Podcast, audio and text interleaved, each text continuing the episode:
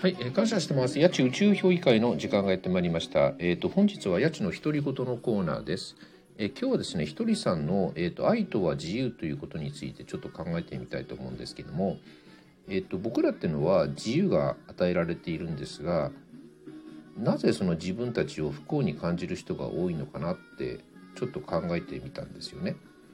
で、えーかつてフランスの哲学者のサルトルという方が、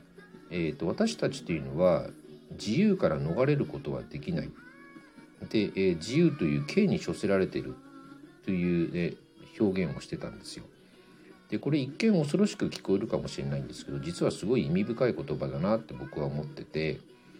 あの私たちっていうのは、えー、と私はこういう人間であるっていうのがあらかじめ決められている存在ではなくて、えーこうなりたいっていう自分の意思で私はこういう人間であるっていうのは決めることができる存在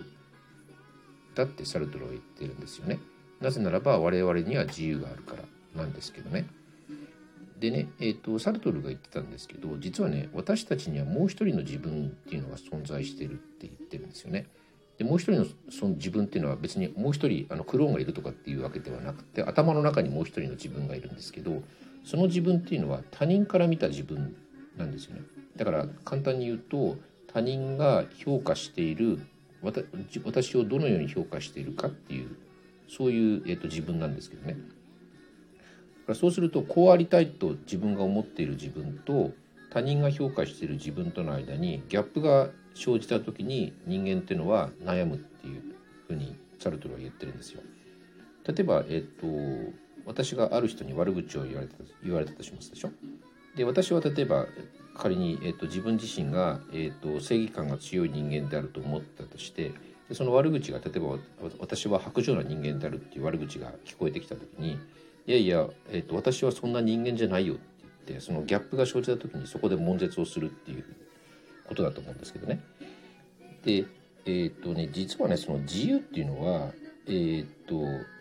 結構ね自分一人のものだって思ってる人がね結構世の中には多いっていうかねあの社会を構成している全員が自由自由があるっていうかどのように、えーどのような言動をするかもどのように思うかっていうのもみんな自由なんですけどね。だからその悪口を、えっと仮に言ってきたその他人にもどのように生きたいかっていうのを決める、まあ、自由があるっていうことだと思うんですけど、まあ、結論なんですけどね。その愛というのはそのあらかじめ決められていないものを受け入れられるかどうかっていう場面で実は本領が発揮されるんじゃないかなって僕は思うんですよ。よくその天国っていうのは愛で満ち溢れてるっていうふうに言われてるんですけどもしかしたらその天国っていうのは予定調和的に全ての事柄がスムーズになんていうのかな流れていく